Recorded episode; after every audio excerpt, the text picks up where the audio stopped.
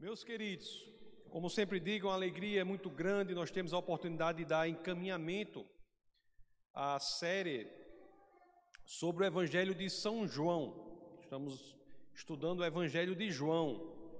E a palavra de Deus, a qual nós seremos expostos hoje, ela nos falará de um tema interessante. Ela falará sobre os motivos do coração a importância de nós atentarmos que a vida cristã é uma vida de sinceridade, que tem a ver com os motivos corretos do coração.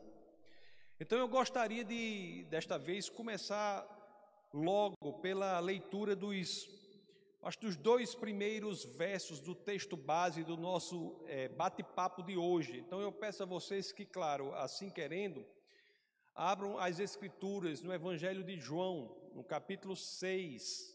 Vamos ler dos versos, vamos ler 22, 23 e 24. Vamos ler os três primeiros versos do texto base de hoje, versos 22 a 24 do capítulo 6 do Evangelho de João, Evangelho segundo João. Assim dizem as Escrituras. No dia seguinte, a multidão que tinha ficado no outro lado do mar percebeu que apenas um barco estivera ali que Jesus não havia entrado nele com os seus discípulos, mas que eles tinham partido sozinhos. E o 23 diz: Então alguns barcos de Tiberíades aproximaram-se do lugar onde o povo tinha comido o pão, após o Senhor ter dado graças. Quando a multidão percebeu que nem Jesus nem os discípulos estavam ali, entrou nos barcos e foi para Cafarnaum em busca de Jesus. Aqui, meus queridos, é o seguinte: há alguns, né, o que aconteceu logo antes disso. Nós, nós, nós pregamos sobre isso nos domingos passado e retrasado. Alguns do que haviam sido alimentados pelo primeiro milagre da multiplicação dos pães e dos peixes, aquelas cinco mil, cinco mil homens, fora mulheres e crianças, alguns deles notaram no outro dia que Jesus não estava mais ali e decidiram ir atrás de Jesus. E ali foram atrás de Jesus, quando chegaram a Cafarnaum, encontraram Jesus e essas pessoas fizeram a Jesus uma pergunta.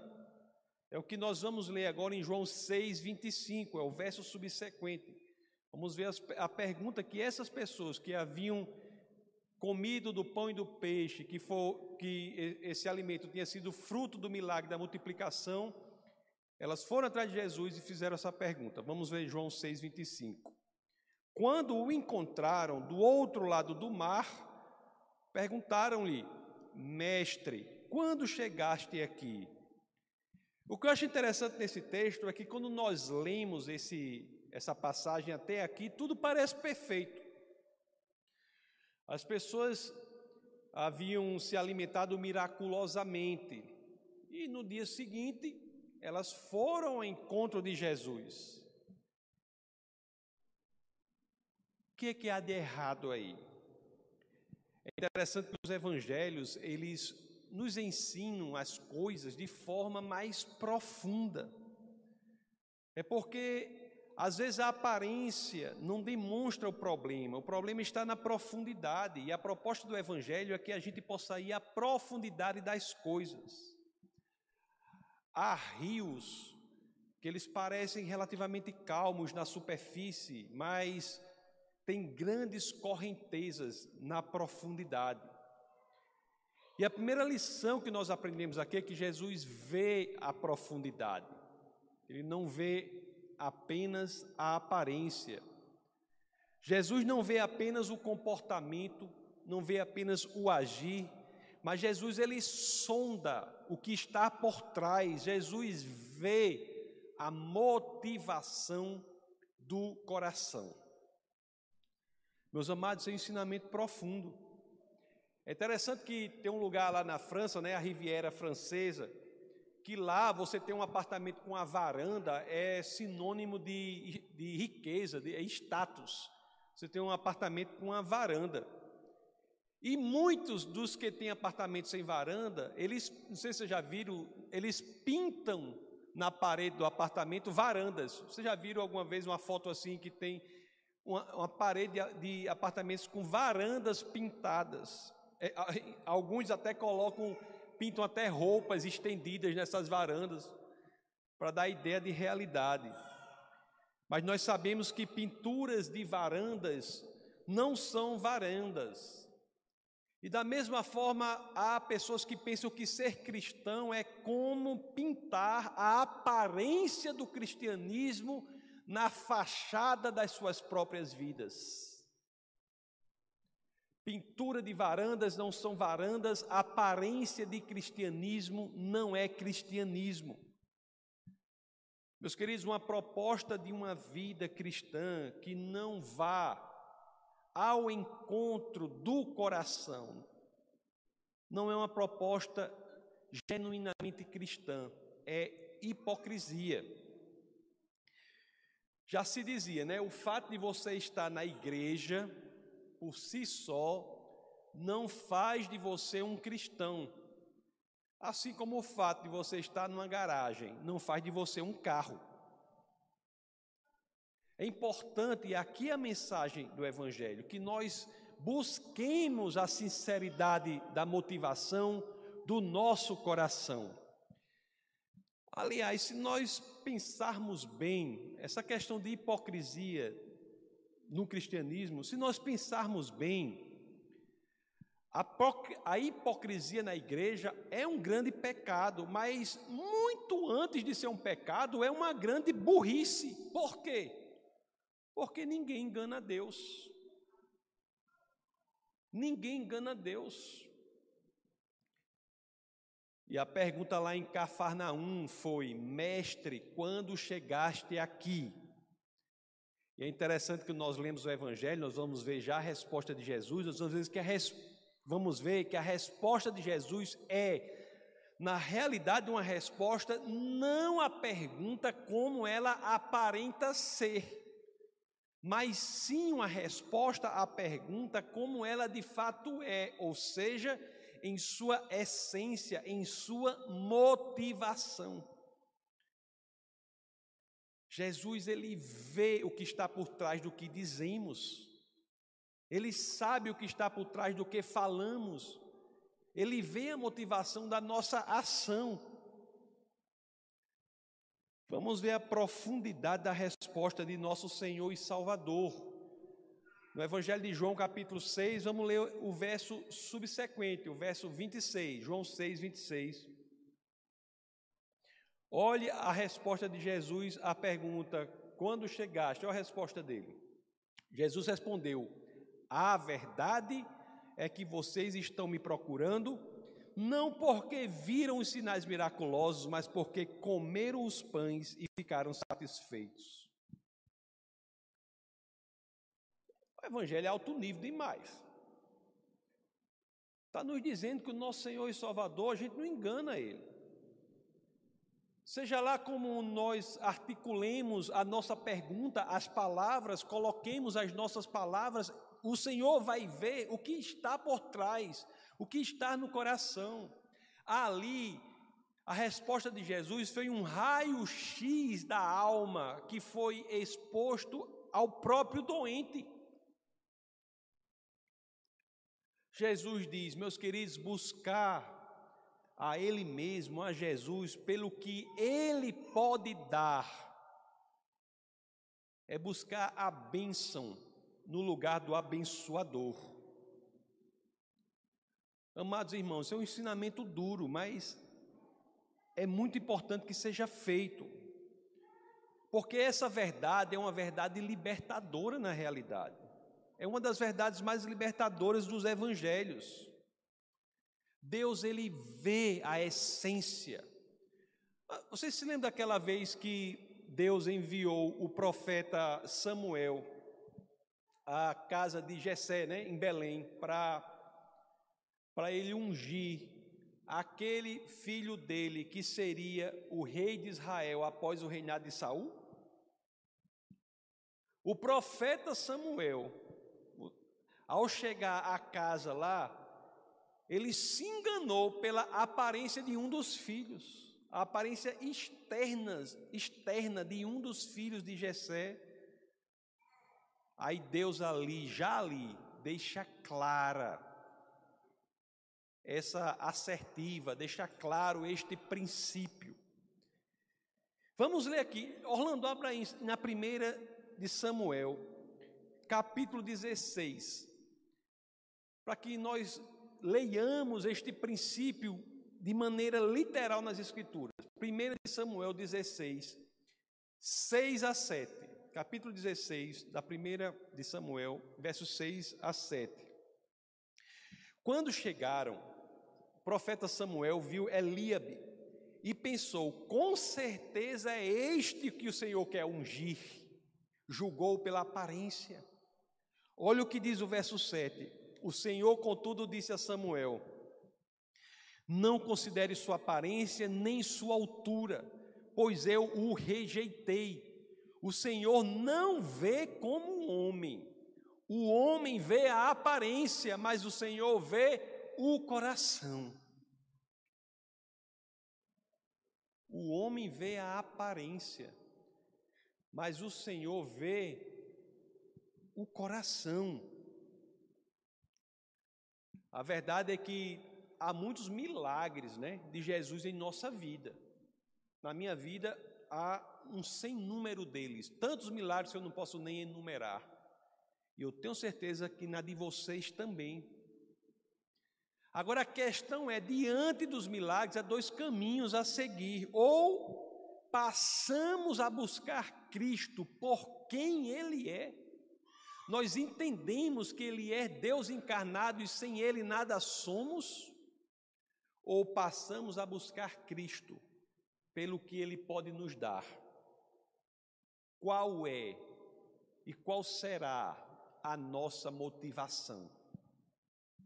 Qual será a nossa motivação? Se um filho busca você só pelo que você pode dar a ele, é algo extremamente ofensivo ao pai.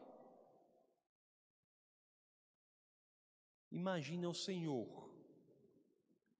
Aqui mesmo, defesa da fé, tem uma outra pessoa que vem à igreja e tem momentos de oração que oramos por cura, no, principalmente nos cultos da quarta. A pastora tem momentos, vez ou outro, prega sobre cura, ora sobre cura, e pessoas são miraculosamente curadas por Jesus.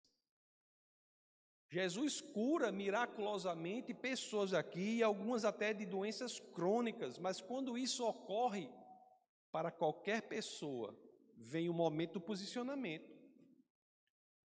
Alguns entendem o sentido espiritual do milagre e entregam a vida a Cristo. Entendem que o milagre é um meio para demonstrar Ele é o Senhor, entregam a vida a Cristo. Agora, outros só voltam a procurar a Cristo quando adoecem de novo ou quando estão querendo alguma bênção material. Eu tenho que lhes dizer, meus queridos, o Senhor abençoa e abençoa muito, mas esta não é a razão de nós buscarmos ao Senhor. Entendem o que eu estou dizendo?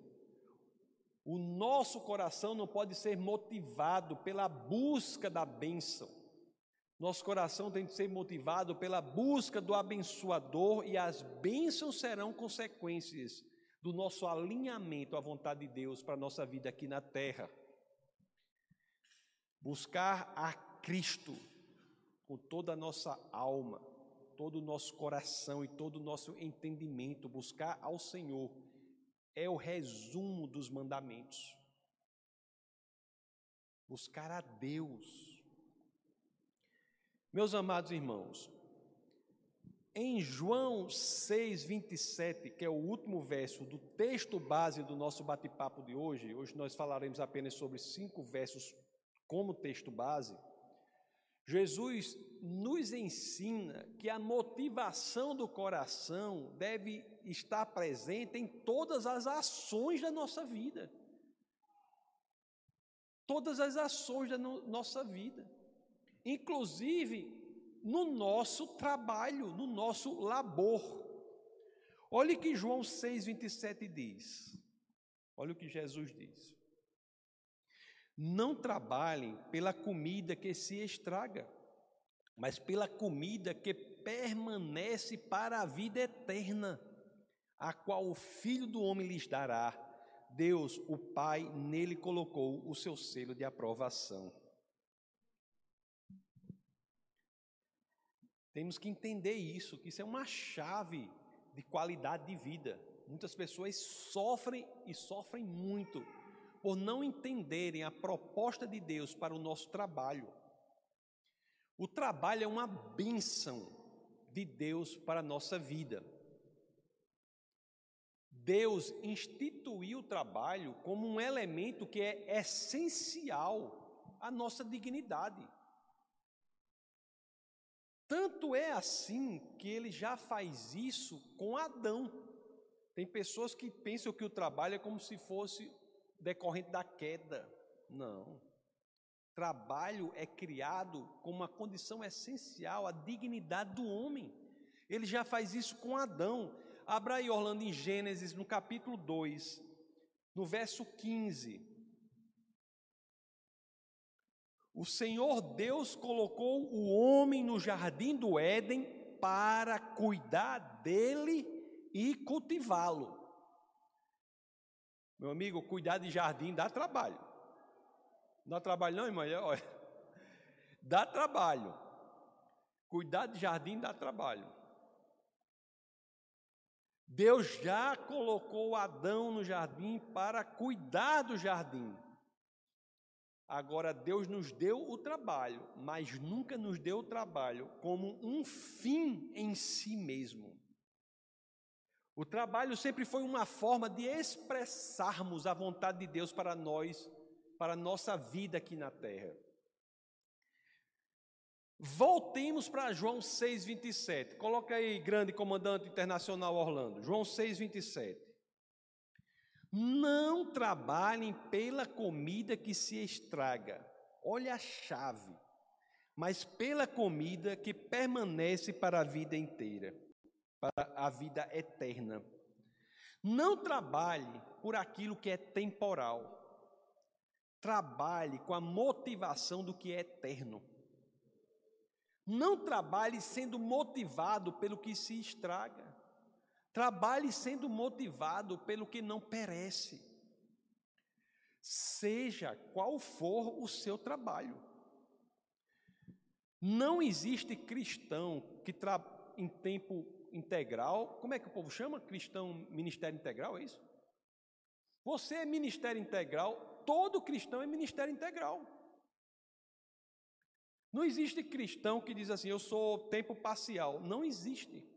Todo cristão é tempo integral, seja lá qual for o seu trabalho.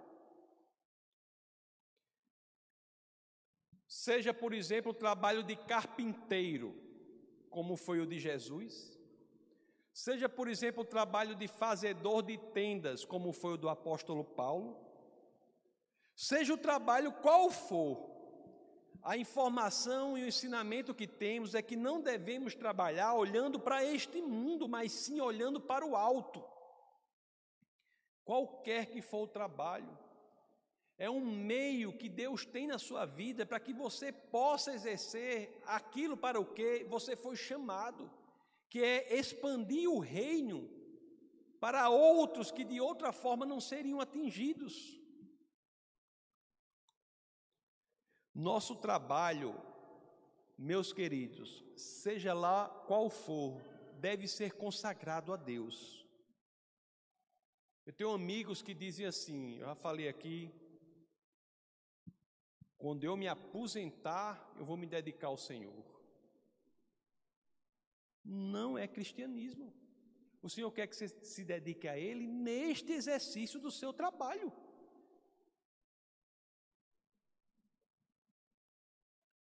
Se você trabalha numa área, seja lá qual for, como é que aquela pessoa que estará com você lá ouvirá do Senhor se não for você ou alguém que esteja exercendo aquele trabalho? Se for dentista, dentista é muito bom, porque você pode falar do Senhor e a pessoa não pode, você está com a boca aberta, você bota um, bota negócio na boca dela, não pode dizer nada, né? Seja lá qual for, Deus usa daquele lugar em que Ele lhe colocou para que você fale da palavra da salvação. É claro que com inteligência, com estratégia. Não é você afastar as pessoas em vez de aproximá-las, não. É você criar relacionamento. Muitas vezes as suas ações vão pregar mais do que suas palavras. Mas você não pode se omitir, não pode deixar de entender que Deus quer usar você naquele lugar em que você está. E o interessante é o seguinte, né? Que há uma promessa. Porque diz assim: quando trabalhamos motivados pela comida que permanece para a vida eterna, quando trabalhamos olhando para o alto e não para as coisas efêmeras desta terra, quando trabalhamos olhando para o Senhor, aí a promessa: Jesus cuida de nossa vida aqui. Você veja que a mensagem de prosperidade é uma mensagem verdadeira. Mas a mensagem de prosperidade está errada quando ela é pregada assim, busca o Senhor com base no que Ele pode lhe dar. Quando coloca o homem no centro, quando na realidade quem está no centro deve ser Cristo. Cristianismo, pelo próprio nome, já nos ensina que Cristo é o centro, é cristocêntrico. Quando colocamos o homem no meio, e tentamos dar uma disfarçada para dar uma roupagem de cristianismo naquilo. Na realidade, nós estamos como aquelas pessoas que pintavam fachadas de varandas nas paredes sem varandas. Estamos cuidando do exterior, sem nada por dentro.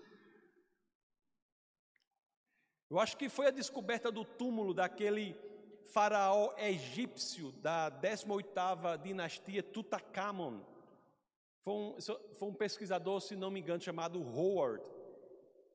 Descobriu o túmulo do faraó. Quando abriu o túmulo, tinha o, o, tinha um caixão, né? Aí abriram o caixão, tinha outro caixão dentro do primeiro caixão. Esse segundo caixão era todo folheado a ouro.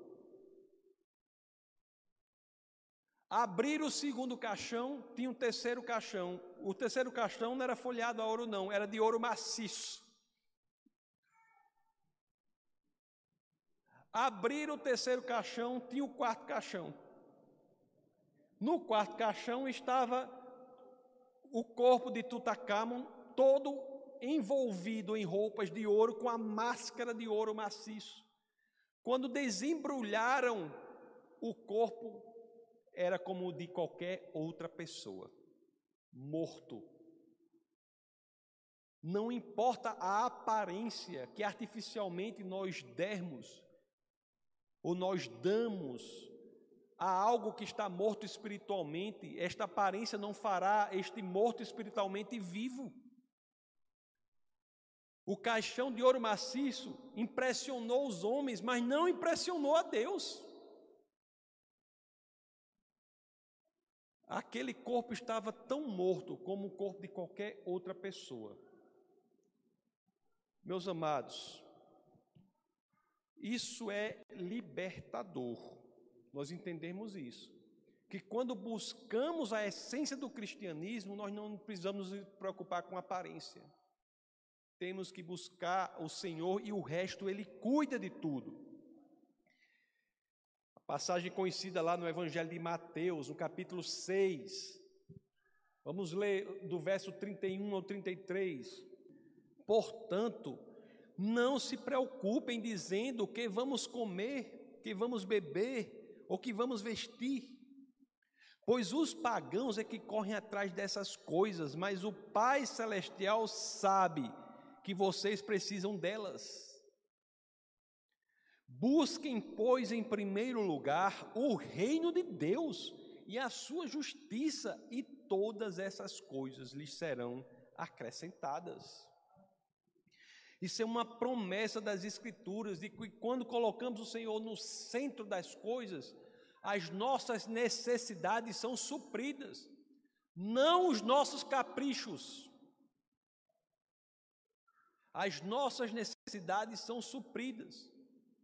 Tem gente que o crescimento patrimonial representa para aquela pessoa específica a morte, a condenação eterna. Tem gente que não sabe crescer patrimonialmente. Não sabe. Tem gente que não sabe ter dinheiro, porque quando tem se afasta do, do Senhor.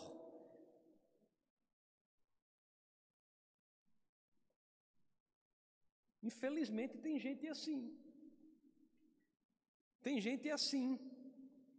Então o, o Evangelho nos garante que Deus cuida de nós quando colocamos o Senhor no centro da nossa vida, no centro do nosso trabalho.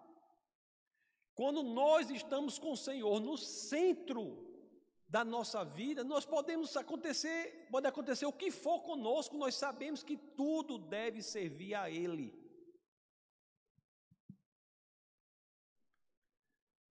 Essa questão de dízimo que eu uma vez preguei sobre isso que eu digo, o povo não entende. O dízimo é uma vacina contra o materialismo.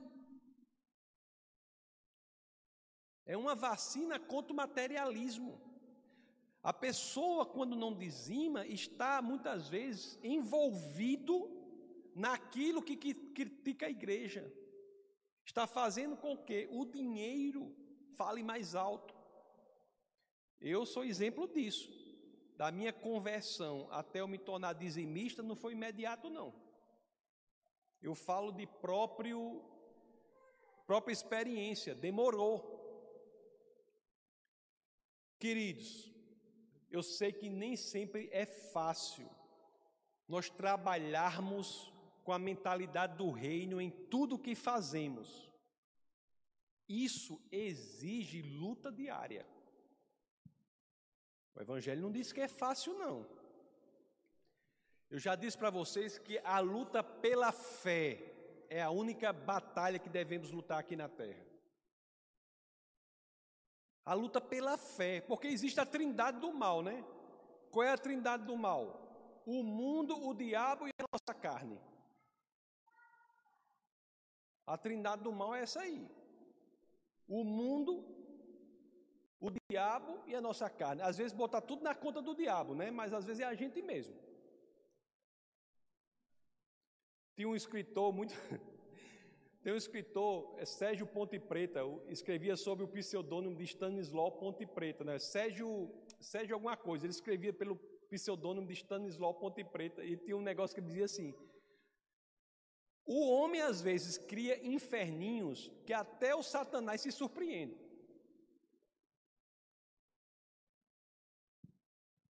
Então, não é fácil você botar mentalidade de reino em tudo.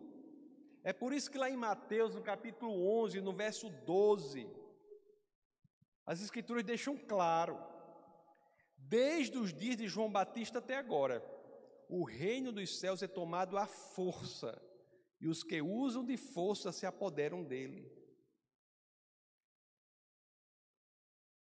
Não pense que a correnteza levará você ao Senhor, não. Você tem que lutar por sua fé. Você tem que buscar o Senhor, botar força, ter disposição de fazer o sacrifício. Eu temo pelos cristãos do mundo que se acostumarem depois dessa virose a ficarem em casa. Sem brincadeira. Neste mundo caído, cultivar a motivação correta em tudo que nós fazemos exige força, exige posicionamento, exige energia, exige coragem, exige sinceridade de coração. Agora, meus queridos, quando nós fazemos isso, aí nós somos tomados por um sentimento que eu descreveria assim, suave e tranquilizador. Mesmo no meio da luta, da dificuldade, do que tem de ser feito, nós temos a convicção de que estamos à vontade de Deus e sentimos aquela paz, aquela tranquilidade, mesmo no meio do problema. É a promessa que nós temos de quando fazemos isso, Ele cuida do resto. Vamos ler mais uma vez João 6, 27. Agora focando na parte final da promessa. Não trabalhem pela comida que se estraga, mas pela comida que permanece para a vida eterna, a qual o Filho do Homem lhes dará. Deus, o Pai, colocou o seu selo de aprovação. Já pensou? Nós temos a convicção de que quando alinhamos o coração, quando temos a motivação correta em tudo que fazemos, temos a garantia da eternidade. Deus passa a exercer o protagonismo em nossa vida. Deus passa, na pessoa de Jesus, a ser o líder de nossa vida. Quando alinhamos o coração, a motivação de nosso coração é que efetivamente nós morremos para que Cristo viva. O cristianismo, eu já disse algumas vezes, vou repetir. Tem gente que acha que cristianismo é como ele está no, no carro dirigindo, Jesus está do lado dele o tempo todo. Isso não é cristianismo. Cristianismo é Jesus está na direção e você que está do lado. Isso é cristianismo. Cristianismo é fazer com que Cristo assuma o comando de sua vida em todas as áreas e tudo o que precisamos fazer para que tenhamos uma vida plena de paz, tranquilidade, sentido e propósito é entender que a superficialidade não é nada para o Senhor, Ele quer o nosso coração. A exterioridade é consequência do alinhamento do coração. É quando que chega com todo mundo aqui na igreja, eu digo a mesma coisa. Às vezes as pessoas chegam para falar uma coisa ou outra, eu digo: meu querido, venha da forma que você está. Você, mas você não permanecerá dessa forma. Não adianta eu forçar uma pessoa a mudar o exterior se o interior não está mudado. O Senhor muda o interior e, consequentemente, tudo mais vai, se, vai mudando no exterior. Não é como já dizia C.S. Lewis, não é interessante como dia após dia parece que nada muda, mas quando olhamos para trás tudo está diferente? Por que na verdadeira conversão é assim? porque a sua mudança é de dentro para fora. Você é outra pessoa, vai transformando genuinamente. Cristianismo não é forçar uma aparência, forçar um comportamento, não. O cristianismo é querer fazer o que Deus quer que você faça. Isso acontece quando entendemos que devemos buscar o alinhamento do coração acima de tudo, e não o alinhamento do exterior. Vocês estão entendendo que o comportamento é importantíssimo, mas o comportamento hipócrita de nada vale ao Senhor. O comportamento deve ser de acordo com o que Deus quer que a gente faça, mas ele deve ser produto de um coração alinhado à vontade de Deus em nossa vida. Aí, quando isso ocorre, é que nós verdadeiramente podemos dizer: não é fácil, envolve luta, mas somos cristãos. Por quê? Porque queremos que o Senhor assuma o controle de nossa vida. E sabemos que com a ajuda de seu Espírito, mesmo as batalhas mais difíceis de nossa vida serão vencidas.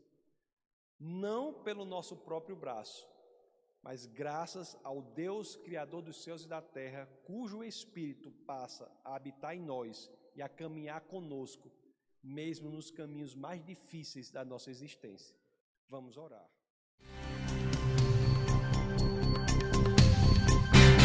Essa foi uma produção do Ministério Internacional Defesa da Fé, um ministério comprometido em amar as pessoas, abraçar a verdade e glorificar a Deus. Para saber mais sobre o que fazemos, acesse defesadafé.org.